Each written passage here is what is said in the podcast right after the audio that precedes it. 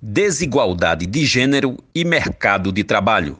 O programa Tem Saída, política pública voltada à autonomia financeira e empregabilidade da mulher em situação de violência doméstica e familiar, realiza dia 14 de agosto, às 15 horas, uma roda de conversa sobre desigualdade de gênero e mercado de trabalho na Fábrica de Cultura da Brasilândia.